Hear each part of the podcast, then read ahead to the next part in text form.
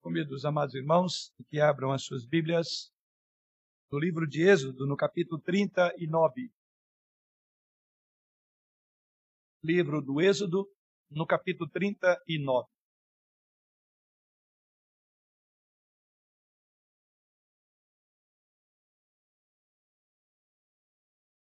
Vamos ler, irmãos, a partir do versículo de número 32. Êxodo, capítulo 39, a partir do verso 32. Assim diz o Senhor por meio da sua santa palavra. Assim se concluiu toda a obra do tabernáculo da tenda da congregação, e os filhos de Israel fizeram tudo segundo o Senhor tinha ordenado a Moisés, assim o fizeram.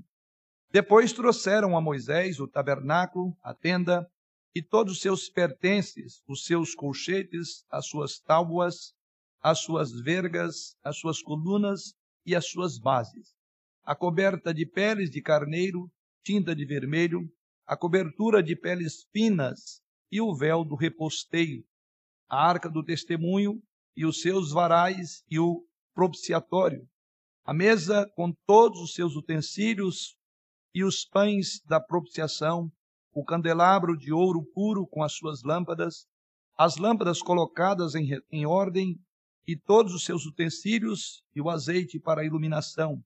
Também o altar de ouro e o óleo da unção e o incenso aromático e o reposteiro da porta da tenda, o altar de bronze, a sua grelha de bronze, os seus varais e todos os seus utensílios e a bacia e o seu suporte, as cortinas do átrio e as suas colunas e as suas bases, o reposteiro para a porta do átrio, e as suas cordas, e os seus pregos, e todos os utensílios do serviço do tabernáculo para a tenda da congregação, as vestes finamente tecidas para ministrar no santuário, e as vestes sagradas do sacerdote Arão, e as vestes de seus filhos para oficiarem como sacerdote. Tudo segundo o Senhor ordenara a Moisés, assim fizeram os filhos de Israel toda a obra. Viu, pois, Moisés toda a obra, e eis que a tinham feito segundo o Senhor havia ordenado. Assim a fizeram, e Moisés os abençoou. Chegamos praticamente ao final, ou estamos chegando ao final da exposição. Por meses, nos propomos a considerar com os irmãos. Muito temos aprendido até aqui mas ainda dentro da narrativa, texto sagrado, algo ainda nos reserva o Senhor de instrução e de ensino, como particularmente a passagem que lemos aos irmãos essa noite. Após aquela grande falha do bezerro de ouro, registrada ali no capítulo 32, Deus dá ao povo uma segunda chance. E assim entramos em Êxodo capítulo 34, e a aliança ali é validada pelo que vimos ali, pelo brilho do rosto de Moisés. É evidente que Moisés esteve sim na presença de Deus, conforme meditamos naquela passagem. E então, a partir daí, Deus dá a eles dois mandamentos muito específicos com relação ao descanso sabático e com relação à generosidade, às ofertas, os quais comunicariam sim algo importante sobre eles, e deveriam entender e como povo de Deus, eles deveriam guardar um dia para descansar, porque o seu descanso era no Senhor. E eles deveriam ser generosos, porque a sua provisão viria das mãos do Senhor. Começamos então ali no capítulo 35, eu estou fazendo uma, um resumo. E a minha proposta hoje, irmãos, não é menor do que considerar os capítulos 36, 37, 38 e 39. Você diz então, Vamos sair daqui amanhã, porque há muita coisa para estudar. Mas eu vou procurar simplificar o meu trabalho e também considerar a paciência dos irmãos para expor praticamente quatro capítulos essa noite. Mas os irmãos poderão ver e perceber no texto que lemos que ele resume tudo o que é dito dos capítulos 35, onde paramos, e vamos chegar até o capítulo 39 desta passagem.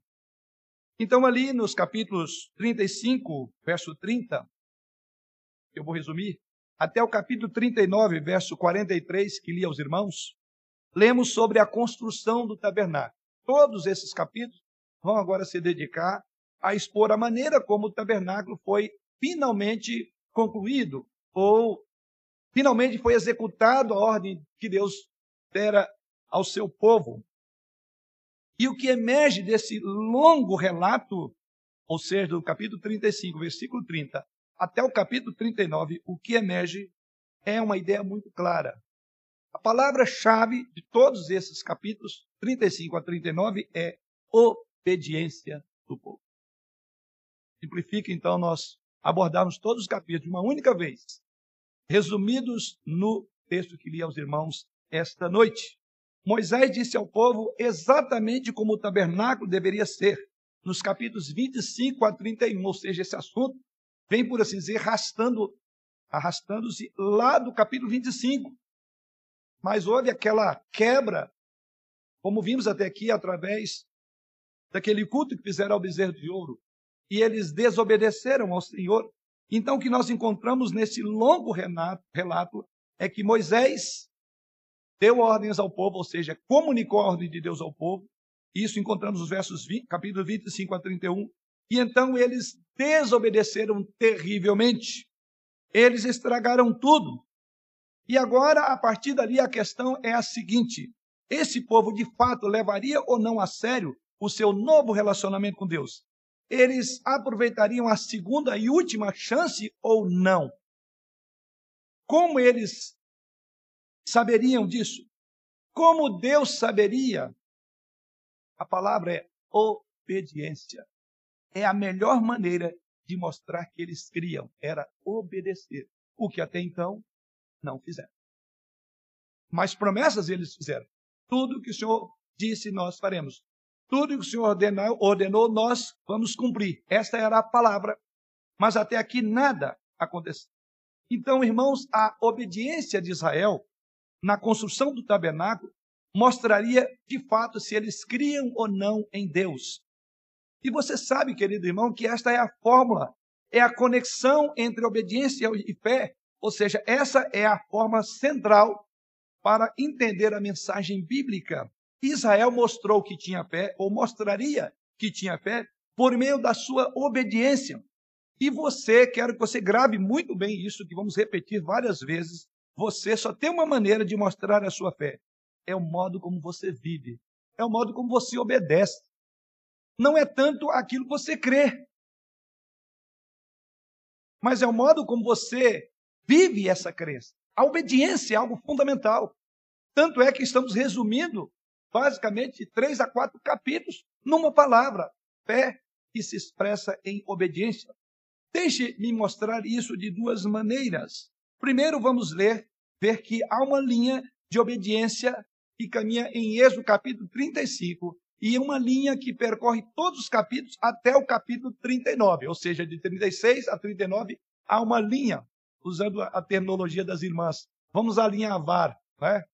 Então nós vamos alinhavar esses capítulos como uma peça de roupa, como fazem as mulheres, nós vamos ligar. E aí você encontrará um único alinhavo. Agora, não sei se eu estou falando correto. Espero as irmãs depois me, me corrijam. Vocês então terão, vão formar uma única peça. E a maneira, a linha que vocês vão usar é exatamente o É exatamente o que encontramos no capítulo 36 até o capítulo que lemos aos irmãos e que vamos olhar com mais vagar nesse texto. Em segundo lugar, vamos fazer uma conexão desta obediência que veremos aqui com o Novo Testamento e aprender ao final de tudo dessa mensagem quanto que a obediência é essencial quando se trata de fé. Você entendeu? O quanto que a obediência é essencial quando se trata de fé.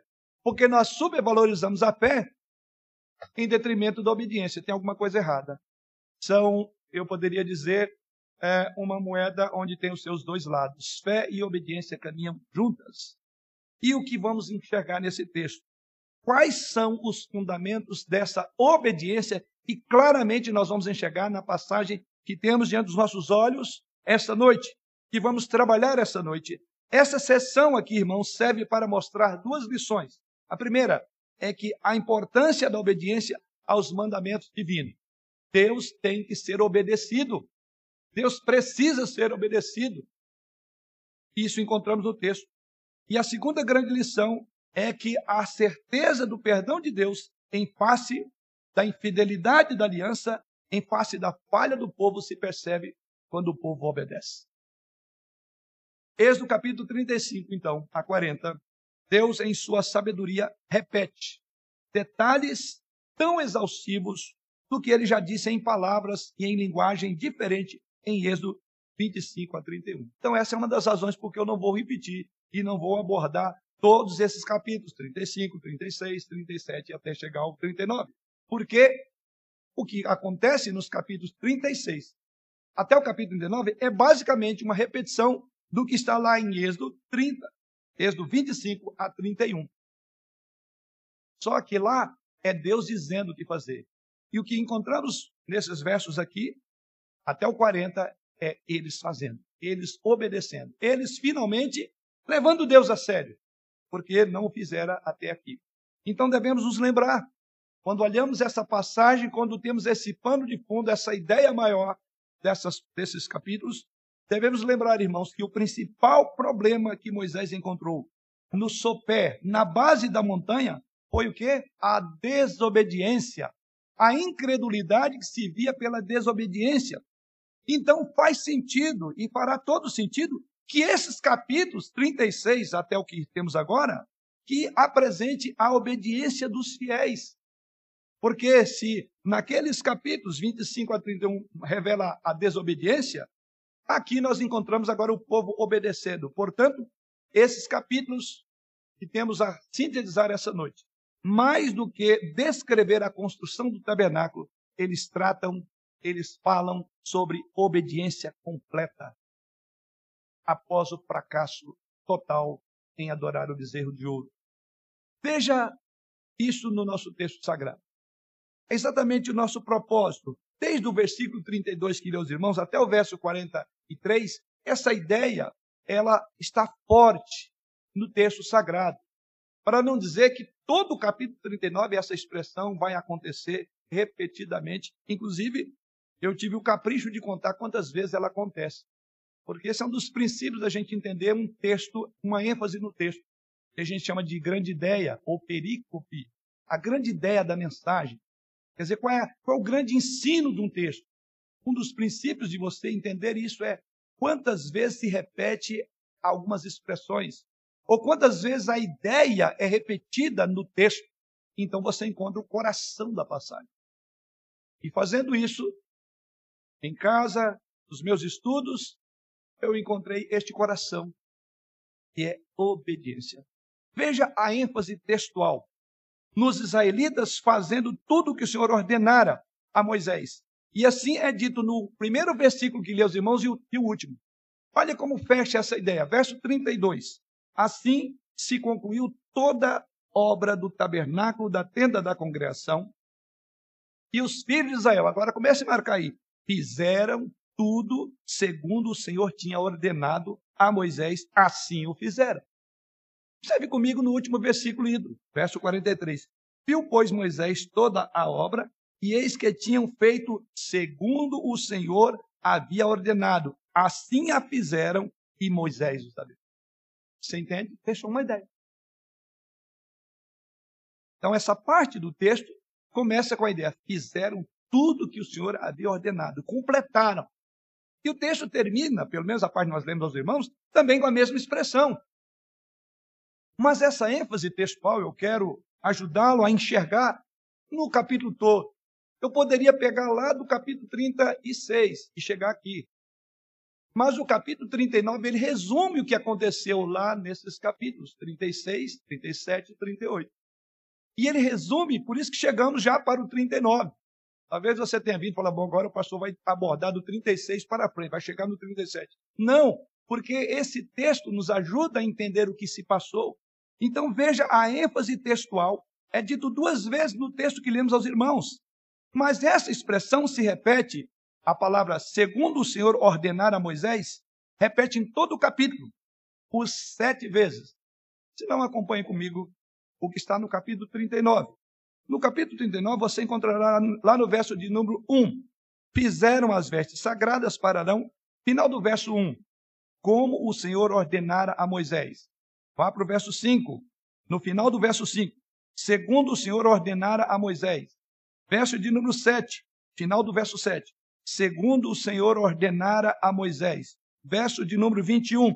Segundo o Senhor ordenara a Moisés. Verso 26. Segundo o Senhor ordenara a Moisés. Verso 29. Segundo, final.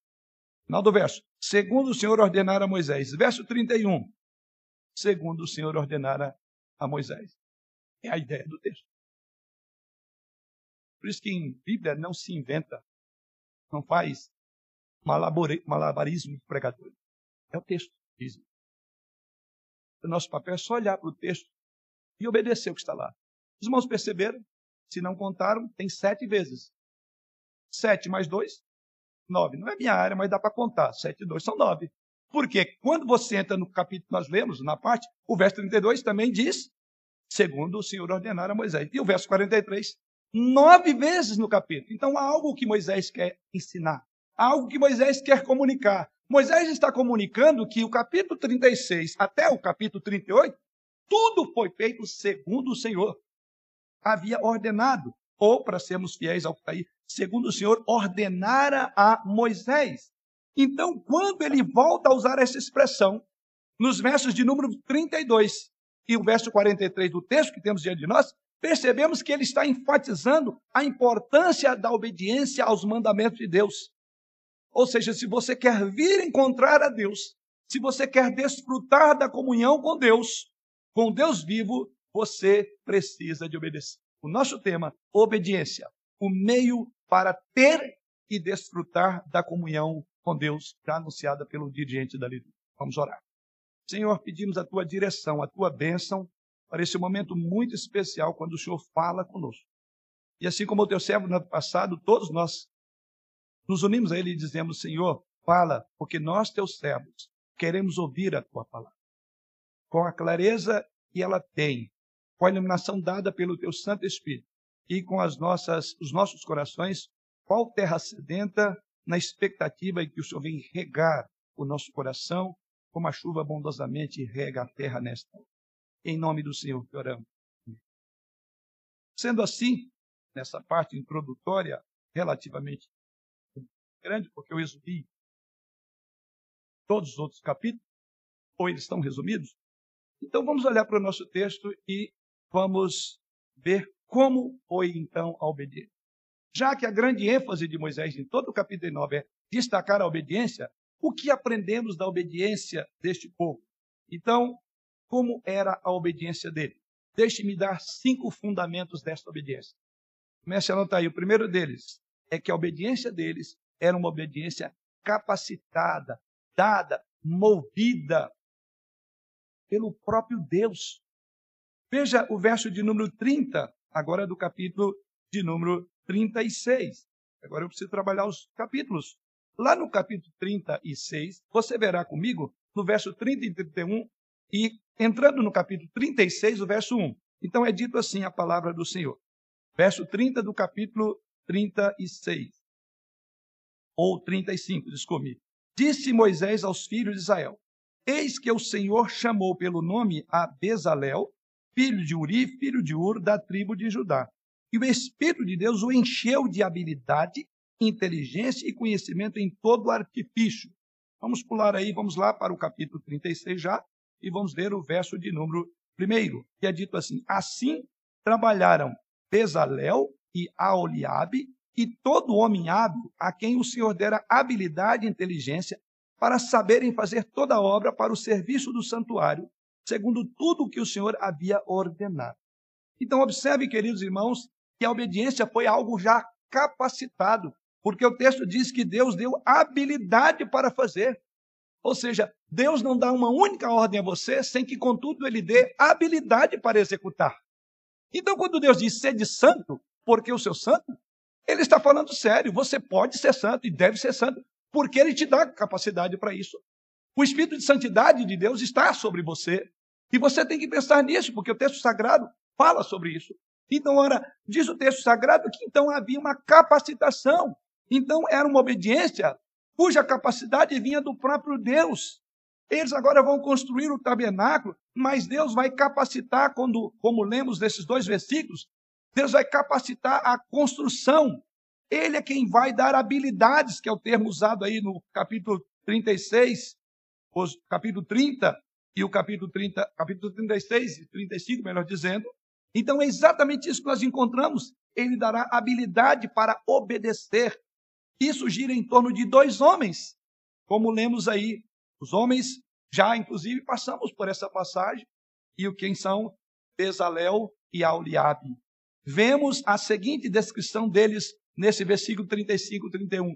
E Deus deu a eles habilidade, inteligência, conhecimento.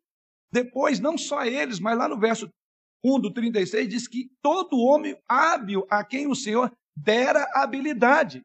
Então, a primeira coisa que nós observamos é que a obediência que Deus requer é a obediência que Ele próprio dá. E aqui então encontramos o primeiro fundamento da obediência dos israelitas. O fundamento é o próprio Deus, porque Deus habilitou. E assim concluímos que Deus não exige nada que primeiro Ele não tenha dado. Então a obediência é uma resposta natural habilidade que Deus nos dá para executar o que Ele quer que façamos. Não perca aqui em mente o fato de que esses homens foram chamados por Deus, é dito lá no capítulo 35, versículo 1, ou melhor, no versículo de número 30. É dito ali também que Deus deu a eles e diz que eles foram cheios do Espírito Santo. Há uma conexão direta entre os dons de Deus e as ações que eles, ah, que eles executam. Observe especialmente no versículo 35 do capítulo 35. Ele encheu-os de habilidade para fazer toda obra de mestre. É algo curioso, né? Verso de número 35. Encheu-os de habilidade para fazer toda obra de mestre. E naquela ocasião vimos ali quanta coisa. Ele era o executor, ele era engenheiro, ele era professor, ele ensinava outros, porque Deus havia dado. Por trás então desta obediência do povo de Israel estava o poder de Deus. Sua obediência nunca teria sido possível a menos que Deus os tivesse resgatado e capacitado. Assim se dá conosco. Apóstolo Paulo em Filipenses, capítulo 2, versos 12 e 13, Paulo, nesse texto, ele ordena obediência, mas garante que Deus é quem vai ajudá-lo. Paulo, então, destaca nesse texto o poder divino da obediência. E olha como é dito em Filipenses 2, 12 e 13. Assim, pois, amados meus, como sempre obedecestes, não só na minha presença, porém muito mais agora na minha ausência, desenvolvei a vossa salvação com temor e tremor, porque Deus grave aí, é quem efetua em vós tanto querer como realizar segundo a sua boa vontade. Nós temos que obedecer, mas diz que Deus que te dá essa capacidade. Deus fortalece a sua obediência. Mas vamos ao segundo fundamento que enxergamos da obediência do povo de Israel. E assim caminhamos para o verso ainda no capítulo 36, verso 2 e 3. Diz lá que o Espírito de Deus é, havia dado a estes homens a capacidade de executar a obra.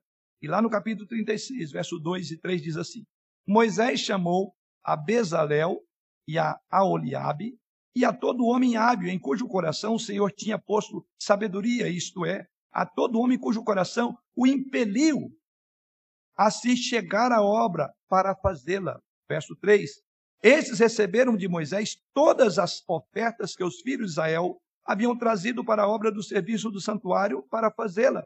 E ainda cada manhã o povo trazia a Moisés ofertas voluntárias. A segunda, segundo fundamento, que além de ser uma obediência capacitada por Deus, o que vemos aqui é que essa obediência era movida por alegria. Ou seja, a obediência deles era entusiasmada.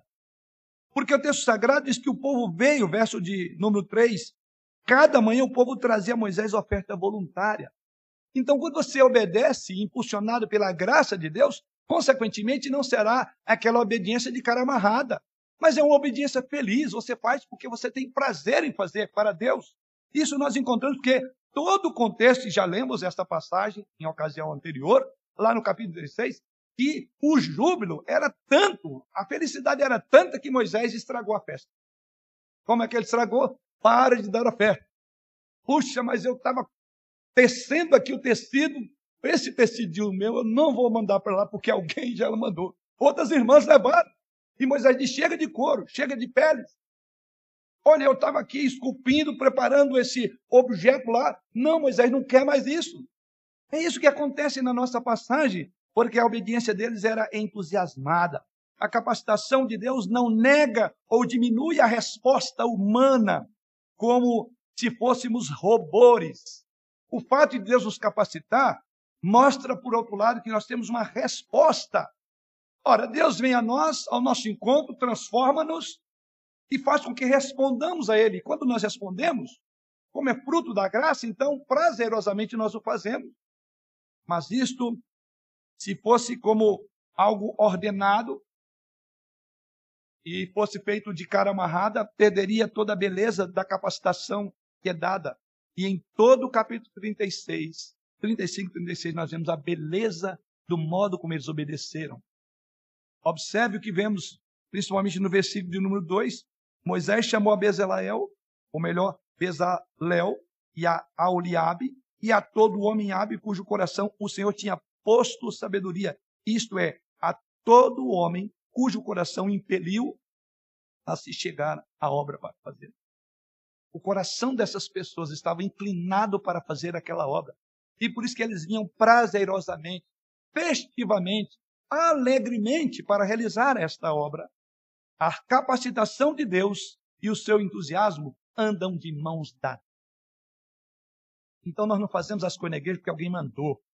Não vamos fazer alguma coisa porque tem alguém nos fiscalizando. Não vamos fazer alguma coisa que no final do ano vamos apresentar um relatório e vamos ser julgados. Jamais essa deve ser a motivação. Fazemos porque é prazeroso fazer, porque Deus nos deu o dom, a capacidade então nós vamos fazer alegremente, sobejamente, vamos doar para o reino do Senhor, porque é uma motivação de alegria. O coração desse povo foi tocado para fazer a obra, eles estavam entusiasmados com a sua obediência. Então, esse outro fundamento dessa obediência é uma obediência entusiasmada. Isso se estendeu a mais do que apenas os artesãos. Nós lemos isso. Aprendemos no versículo 3 do capítulo 36 que as pessoas continuavam trazendo ofertas para o tabernáculo e eventualmente vimos lá que Moisés teve que dar uma instrução a todo Israel dizendo: pare de dar. A obediência deles foi tão entusiasmada que era irresistível, eles não resistiam. Mas há um terceiro fundamento dessa passagem que caracteriza esta obediência. Isso nós encontramos no capítulo 36 ainda, no versículo de número 8. Assim, diz o texto sagrado, todos os homens hábeis entre os que faziam a obra fizeram o tabernáculo com dez cortinas de linho fino retorcido, estopo azul, púrpura e carmesim, com querubins e toda obra que artistas as fizeram. O que vemos aqui é que não ficou só no desejo. Não foi só uma intenção, porque de boa intenção sabemos que o inferno está cheio. Tem muita gente que tem boa intenção, mas nunca executa. Você vai falar, ele é entusiasta, ele está entusiasmado com a obra, devemos fazer, vamos pregar lá na congregação, vamos para o ponto de pregação, é muito bom. Mas aqui nós vemos que a estrutura dessa obediência, ela é palpável, ela é real, ela é verdadeira, ela se concretiza, ela se efetiva no tempo e no espaço ela se encarna, ela mexe com o bolso, ela mexe com o meu corpo, ela faz eu fazer alguma coisa. E é exatamente isso que diz o texto sagrado. Assim, todos os homens hábeis, entre os que fizeram a obra, fizeram o tabernáculo. Fizeram. Não foi só uma teoria. Não foi um sonho, um desejo. Mas fizeram. Até agora, falamos sobre as características emocionais da obediência, as duas primeiras. Mas essa terceira característica é importante nós notarmos que a verdadeira obediência não é apenas algo que acontece no âmbito do coração, é algo que resulta em ação palpável. Essa é a terceira característica. A obediência deles era palpável. Foi transformada em ações. Desejos foram transformados em atitudes. Obediência, então, envolve atividade. Não é teoria. Não é teórica, irmãos. A obediência, embora envolva o coração, é algo que deve ser feito com as mãos, com os pés. Ação tangível de Israel, a ação palpável de Israel estava conectada à instrução física do tabernáculo, porque fisicamente eles fizeram. Deus deu-lhes instruções, sabemos, instruções muito específicas, e a sua obediência estaria diretamente ligada à atenção de fazê-lo. E fazê-lo, aí para o nosso capítulo 39, verso 43, segundo o Senhor havia ordenado. O que se segue dos capítulos 36, verso 1, até o capítulo 39 é esse aspecto da obediência. É uma obediência palpável. Não temos tempo para fazer isso, mas você poderá confirmar o que vai acontecer a partir do versículo 8 do capítulo 36, que é o tópico que nós não abordamos, nem temos como fazê-lo, mas você verá palpavelmente. Então, eu diria que essa terceira característica, por isso que está aí, esse tópico os irmãos devem estar acompanhando. Ele vai desde o capítulo 36, versículo 8, e vai até o 39. Quer ler? Vai ler em casa, não perca a mensagem. Mas tudo isso, o que você vai encontrar aqui, palpavelmente, de fato, eles fizeram. Eles executaram. Eles implementaram o desejo nas mãos, na prática. Tecelões, tecelão e uma, uma série de outras pessoas envolvidas estavam trabalhando. A obediência envolvia coração, mas era uma obediência tangível. Cada um desses elementos que você vai encontrar no capítulo 36, 8 até o capítulo 39, cada um desses elementos tinha significado espiritual e era uma parte vital da própria experiência da adoração do povo de Israel. A cada elemento que é construído nesses versículos aí, ou nesses capítulos, foi prescrito por Deus. Deus tinha dito a Moisés exatamente como o tabernáculo deveria ser construído. E esses capítulos revelam que, de fato, fizeram como Deus havia ordenado. Isso se dá também quando olhamos para o Novo Testamento. Ter um relacionamento pessoal com Jesus Cristo, querido irmão, querida irmã, não significa apenas que você foi resgatado dos pecados por meio do Evangelho, mas também significa que há uma conduta diferente. Existem ações diferentes, um estilo de vida diferente, porque o Evangelho funciona. O Evangelho ele não só atinge a nossa mente, mas ele desce para o coração e depois ele se encarna, ele se estabelece na prática, no corpo, nos olhos. A obediência a Cristo tem que ser palpável.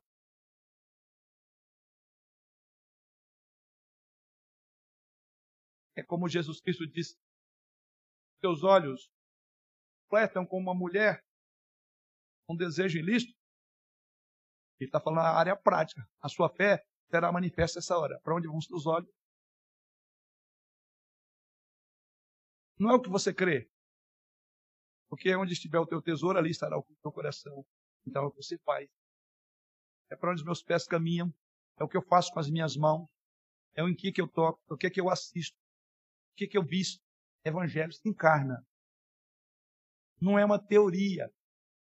Como todos os outros ismos, mas o cristianismo é diferente. Ele se experimenta, ele é palpável, ele é perceptível. Porque nós somos julgados não pelo que cremos, mas a forma como agimos. Por isso que Jesus Cristo disse que nós somos sal da terra e luz do mundo. Não existe neutralidade como crentes. Aliás, começamos hoje uma série de estudos que vamos abordar sobre a ética cristã. Então, nós precisamos de posturas de crentes. Eu diria que o nosso país está cheio de pessoas que propalam e propagam que são cristãs. Chega disso. É melhor nós encarnarmos, viver isso. Ou, se assim fazemos, que andemos de acordo com o que. Porque enquanto se fala em tanto meio evangélico, o evangeliquez que está na linguagem de todo brasileiro, mas de concretude, de aspecto prático, não se vê. Os crentes estão andando pelo mesmo lugar dos ímpios, vestem-se como os ímpios, têm os mesmos desejos, os olhos vão para os mesmos lugares, a sua postura, a sua conduta, o seu linguajar. Não, a obediência tem que ser palpável, tem que ser vista. porque o evangelho funciona, o evangelho transforma pecadores em pessoas piedosas. O evangelho nos faz ter gosto ruim com aquilo que amávamos, passamos a odiar. O evangelho faz com que nós chamemos o mal de mal e o bem de bem. Isso é atitude. O apóstolo Pedro faz essa afirmação em 1 Pedro, 2 Pedro, capítulo 2, verso, capítulo 1, verso 5 a 7. Ele diz: Por isso mesmo, vós, reunidos, veja bem, toda a vossa diligência, associai com a vossa fé a virtude. Com a virtude, o conhecimento, com o conhecimento, o domínio próprio. Com o domínio próprio, a perseverança. Com a perseverança, a piedade. Com a piedade, a fraternidade. Com a fraternidade, o amor. Olha aí Pedro dizendo: olha, o evangelho se concretiza na sua vida. Então associe a essa crença, como ele diz, a diligência da vossa fé, associai-a com virtudes. Pedro diz que não pode haver uma dicotomia entre a virtude e a fé. Mas ele diz: associe essa fé que você tem a uma virtude. Mostre como a sua fé é virtuosa. Como que ela age, como que ela faz. E esse é o chamado de Pedro para nós. Não se engane, irmãos. A verdadeira fé e a obediência andam juntas. Se o povo não tivesse obedecido, teria sido mais um exemplo de sua cruel falta de fé. Sua obediência palpável constatou que o seu coração estava no lugar certo. Por certo, todos nós já ouvimos aquela velha frase: bem, o que essa pessoa fez ou o que ele fez é errado, mas o seu coração estava bem intencionado. Essa linguagem eu creio que todos nós conhecemos. Isso. No entanto, essa declaração pode implicar que as ações realmente não importam se você tiver o coração certo. Aí tinha uma boa intenção. Ele não queria fazer a coisa errada, mas fez. Mas essa linguagem não condiz com o que Jesus Cristo disse. Porque a palavra de Deus diz que as ações vêm do coração. Mateus capítulo 15, verso 19. Em outras palavras, as ações realmente importam. Portanto, não cometa o erro de pensar que ações palpáveis de obediência ou desobediência não importam. Nós somos julgados não é pelo que cremos, mas pelo que fazemos. Ações palpáveis importam para a igreja. Ações palpáveis nossa como crentes importam. Porque é a única maneira, é a única linguagem irrefutável para o mundo. É a única linguagem diante da qual o diabo vai se estremecer. É quando um crente faz o que ele diz que ele é.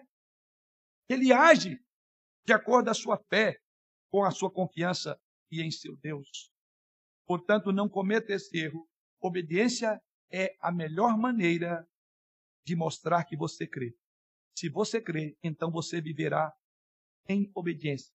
Se você crê, você obedecerá. Específica e palpavelmente você isso. Mas vamos para a penúltima fundação ou fundamento ou característica desta obediência desse povo, que é a obediência deles era também completa. Vamos voltar os olhos novamente agora lá para os versos 32 do capítulo que lemos aos irmãos. Tem que reafirmar, porque aqui eu estou fechando vários capítulos, então vamos para o capítulo 39.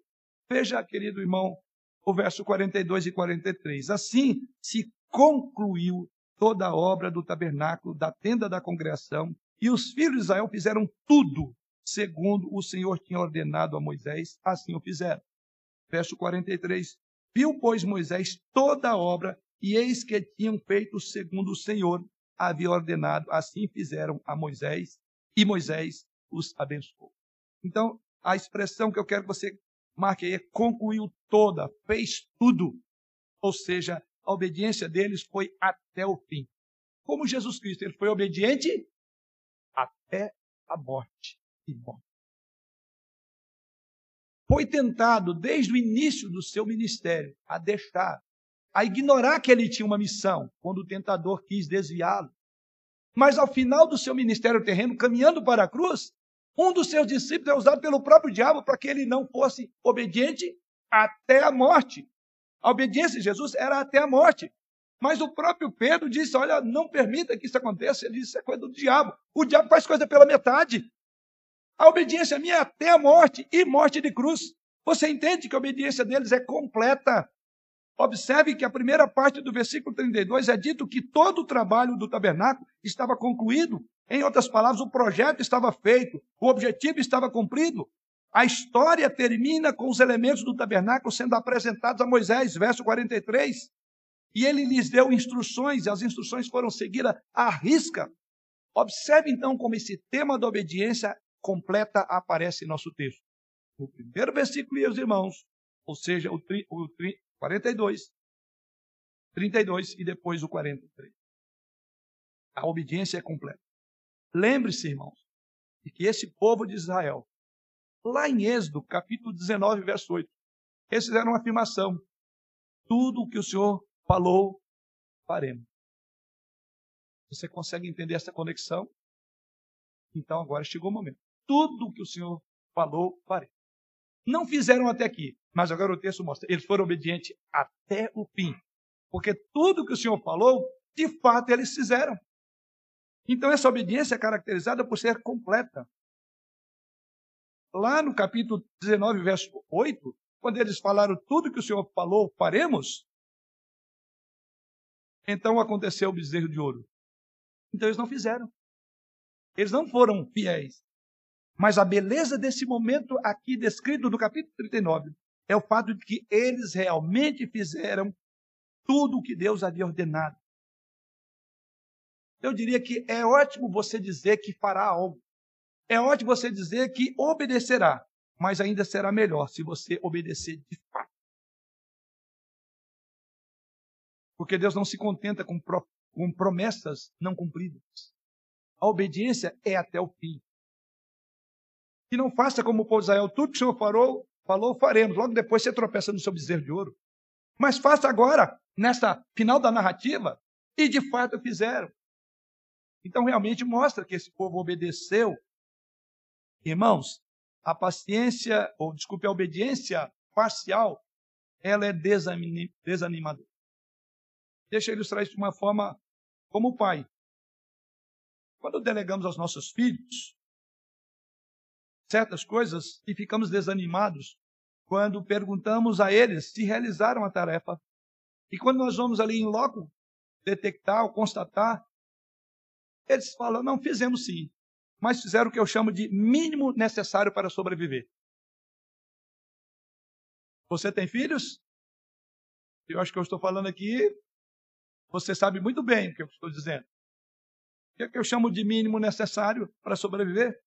Assim nós encontramos o quarto, não encontramos um quarto totalmente arrumado, uma cozinha totalmente limpa, um carro totalmente aspirado, um cabo de extensão cuidadosamente enrolado.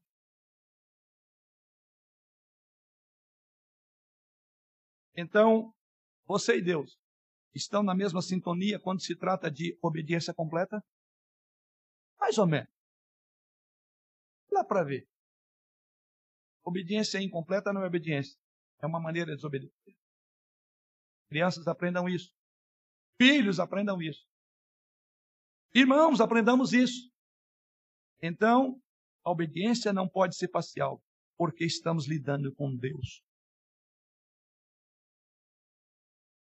desculpe usar a expressão, não tem meia boca com Deus, viu? Ou você faz ou não faz. O povo, por fim, obedeceu. Irmãos, tomem cuidado. Deus deseja que a nossa obediência seja total, seja cabal, seja completa.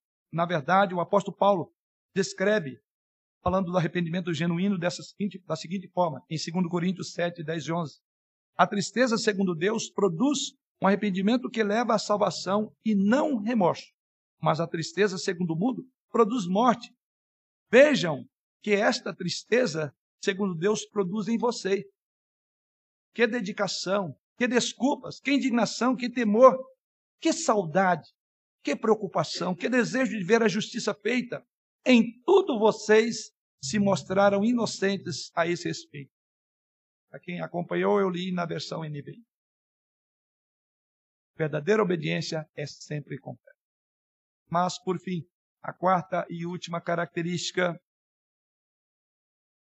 da obediência desse povo encontramos no verso 43, que diz assim: Viu, pois, 43 do versículo do capítulo 39, viu, pois, Moisés toda a obra, e eis que a tinham feito segundo o Senhor havia ordenado. Assim a fizeram. E o texto termina dizendo o seguinte: E Moisés os abençoou. Essa é a última característica. A obediência deles era abençoada. Ela tinha uma bênção de Deus. Quando você obedece, a sua obediência é palpável. Quando a sua obediência é completa, não terá outro resultado senão a bênção de Deus sobre você. Nós só seremos abençoados à medida que tivermos essas características de obediência, conforme vimos até aqui. Por isso que o texto termina de uma forma extraordinária. Bênção. O texto sagrado diz que Moisés os abençoou. E nós sabemos que Moisés aqui representa Deus. Deus abençoa, irmão. Quando obedecemos nesses padrões, tem bênção assegurada. Obediência foi abençoada. Então, a obediência traz bênçãos. Vemos então no verso 43 que é registrado que Moisés, observando o resultado do trabalho de Israel, ele ficou tão satisfeito, ele por seguirem as instruções de Deus, o resultado foi que Moisés os abençoou. Não sabemos o que essa bênção acarretou. Mas o que vemos é que essa bênção refletiu o prazer de Deus em abençoar o povo. Quando você obedece, Deus tem prazer em te abençoar. Sem dúvida, este deve ter sido um momento incrível para Moisés. Porque ele passou ao povo aquilo que Deus tinha dado especificamente, as, os mandamentos. Agora ele era capaz de ver com seus próprios olhos a beleza da instrução de Deus sendo vista. Só o design, agora ele vê. E diz que quando ele olha para aquilo, a resposta é a benção sobre o povo. Que diferença esse dia foi na vida de Moisés em relação à primeira vez que ele desceu da montanha, lembra? Na primeira vez, ele ficou indignado. Queria matar o povo, queria destruir o povo. Quebrou as tábuas da lei, não foi isso? Veja a diferença, veja o contraste do que é dito lá com o que é dito aqui. Agora tem a alegria deste homem. Por isso que a Bíblia diz que a alegria do Senhor é a nossa força. Porque nós nos alegramos com aquilo que Deus se alegra. E aquilo que fazemos para Deus, em obediência a Ele, Deus tem prazer em dizer: Eu te abençoo por isso. Então você anda de caminho errado, faça o que é errado e você não tem bênção de Deus. Ande por caminhos tortuosos, desobedeça. Jamais espere que Deus venha te abençoar. Porque no final das contas, Deus não é brasileiro. No final das contas, Deus não é amor, como dizem aí. Deus é justo no final das contas, as contas terão que ser prestadas. E aquele que prestar boas contas vai receber do Senhor, servo bom, fiel. Pois fiel no pouco, sobre o monte te colocarei. E quem foi infiel não tem outro caminho, não apartar de mim para o fogo eterno. Que a diferença? Desânimo ao ver o bezerro de ouro, substituído por uma alegria indizível e se reflete em bênção ao povo. Algo profundamente alegre em saber que as pessoas que você ama estão fazendo o que é certo, não é isso? Eu me alegro de saber que pessoas que eu amo, tanto da minha relação pessoal próxima, como a igreja, os irmãos a quem amo tanto, estão fazendo a coisa certa. Isso traz alegria enorme para o coração de um pastor. Porque ninguém quer ser pai de um tolo. Ninguém gosta de ver um amigo ou a vida de um ente querido que desmorona por causa da desobediência, está fazendo a coisa errada. Ninguém, em São Juízo. O apóstolo João, na terceira epístola, lá no capítulo, lá no terceira epístola, só tem um capítulo, então verso 4, ele diz assim: Não tenho maior alegria do que esta, a de ouvir que meus filhos andam na verdade. Não é assim com você, pai? Tem maior alegria do que você ver o seu filho fazendo o que é certo, obedecendo, fazendo a coisa certa, da forma certa. O que você vai fazer? Filho, eu te abençoo. João diz isso. É maravilhoso. Não tem maior alegria do que esta de ouvir que meus filhos andam na verdade. Parafraseando, porque João está falando para a igreja, filhos aqui, ele está chamando a igreja. Parafraseando como pastor, eu diria: eu não tenho maior prazer, maior alegria do que ouvir que os irmãos da igreja estão fazendo as coisas certas por aí, e não estão andando em erros, em pecados, em desvios. O que alega o coração de qualquer pastor honesto ver o povo andando no caminho de Deus. E não terá outra coisa senão a bênção, não do pastor, a bênção que é proferida aqui em nome de Deus.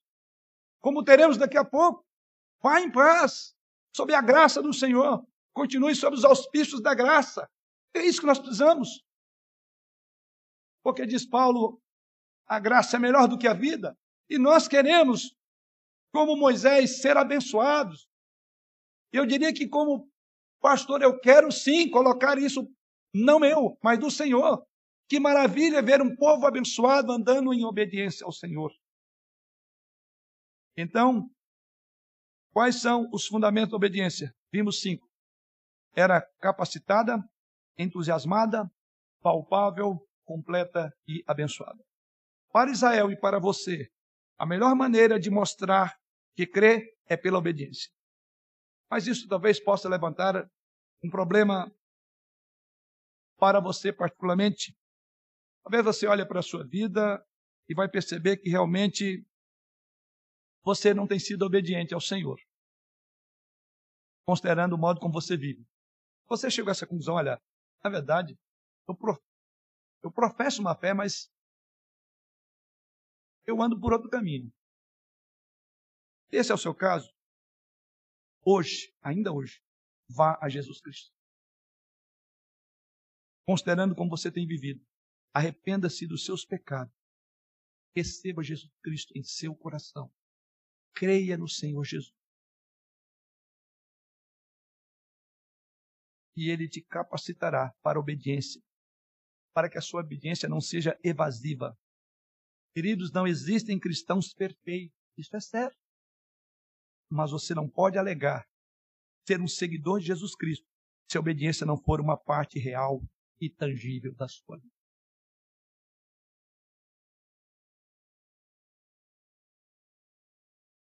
Como podemos ver isto? Eu quero concluir respondendo a seguinte pergunta: por que então a obediência a Deus realmente importa? Tendo em vista o que aprendemos aqui, como eu poderia resumir isso? Por que a obediência a Deus importa? Primeiramente, para concluir, em primeiro lugar, a obediência importa porque ela honra a Deus como Deus.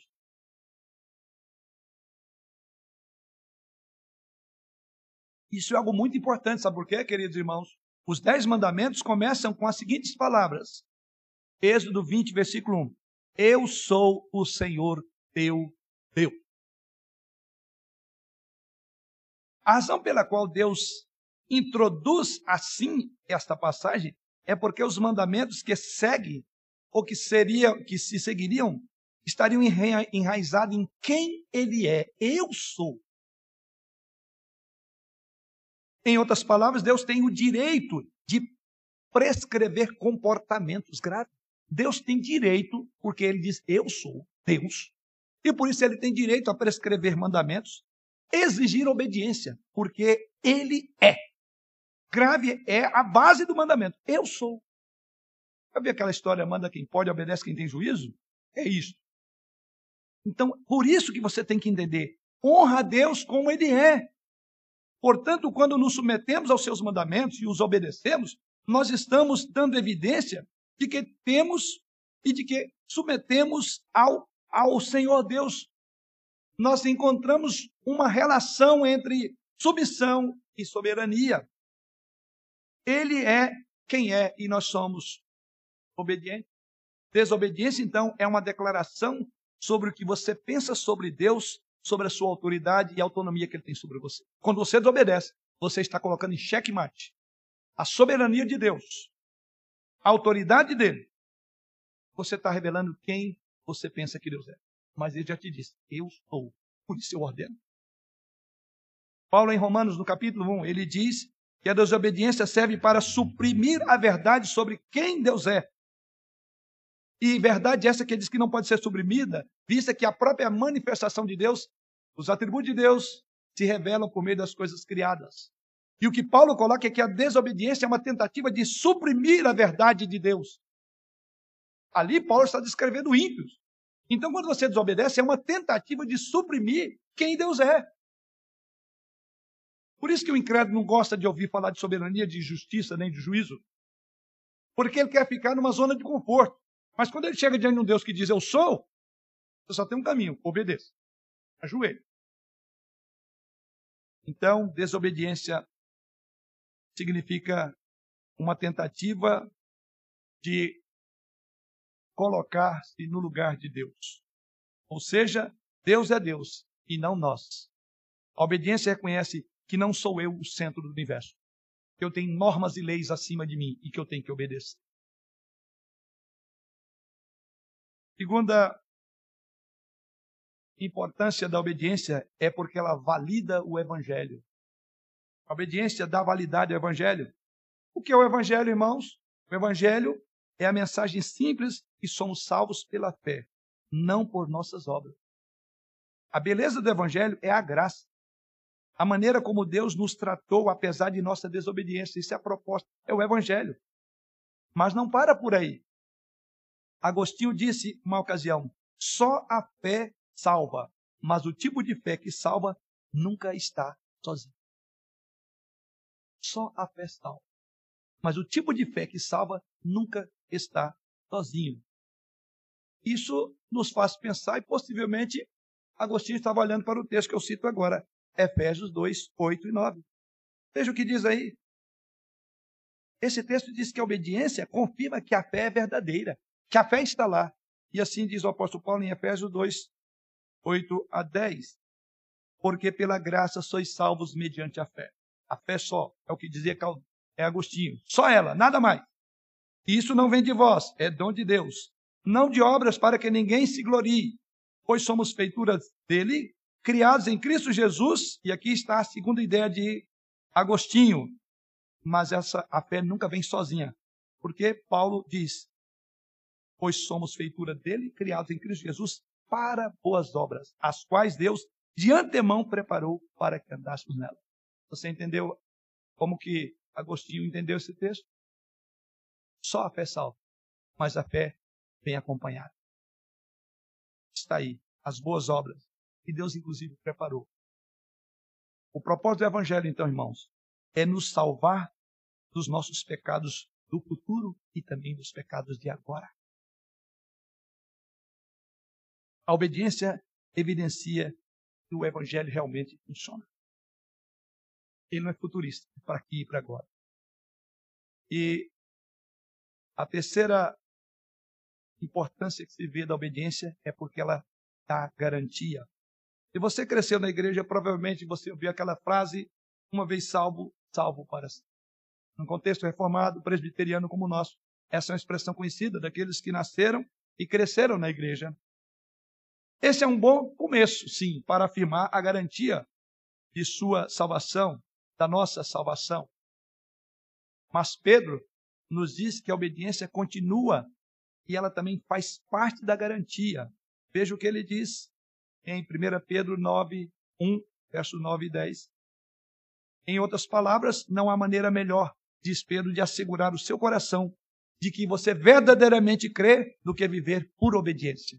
E assim Pedro diz: Pois aquele a quem estas coisas não estão presentes é cego, vendo só o que está perto, esquecido da purificação dos seus pecados de outrora. Por isso, irmãos, procurai com diligência cada vez maior confirmar a vossa vocação e eleição, porquanto, procedendo assim, não tropeçareis em tempo algum. Veja, ele diz que a maneira de você assegurar o seu coração que você verdadeiramente crê é se você é obediente. Procure então confirmar cada vez mais que você é um eleito. Não só usar uma expressão que é verdadeira, que cremos sim, uma vez salvo, mas é salvo para sempre, e é salvo para sempre, mas quais são as bases da sua salvação? Como ela efetiva-se se não for na sua obediência? E é isso que Pedro nos chama a obediência. E por fim, uma última maneira de ver a importância da obediência é porque ela é a melhor maneira de viver. A razão final pela qual a obediência é essencial é essencial porque os caminhos de Deus funcionam.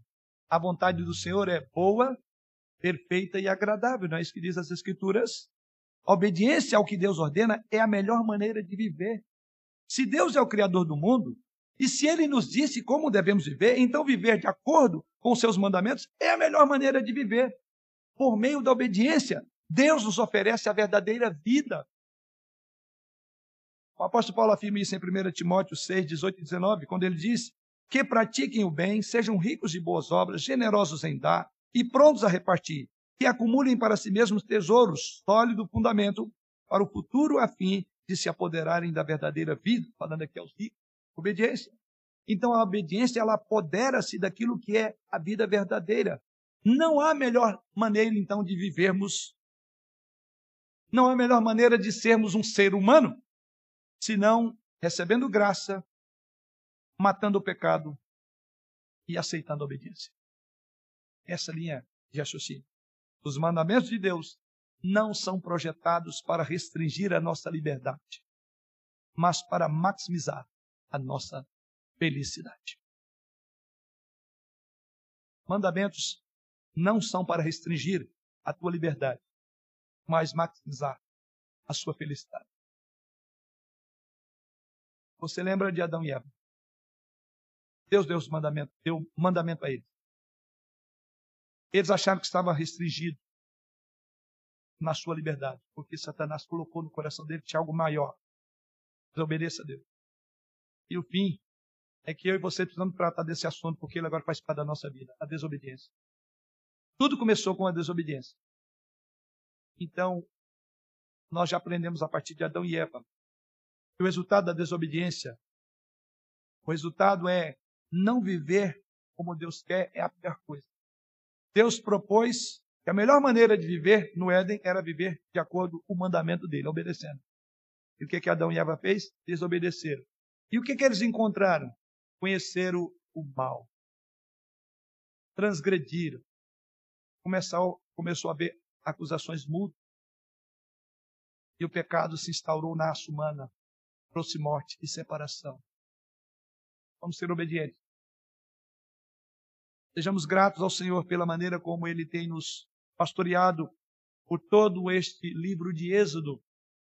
Agradecer, porque pela experiência deles nós estamos aprendendo. Aqui nasce, por assim dizer, o novo Israel. A obediência é a melhor maneira de demonstrarmos que cremos e cremos verdadeiramente em Jesus, vamos obedecê-lo sem hesitação.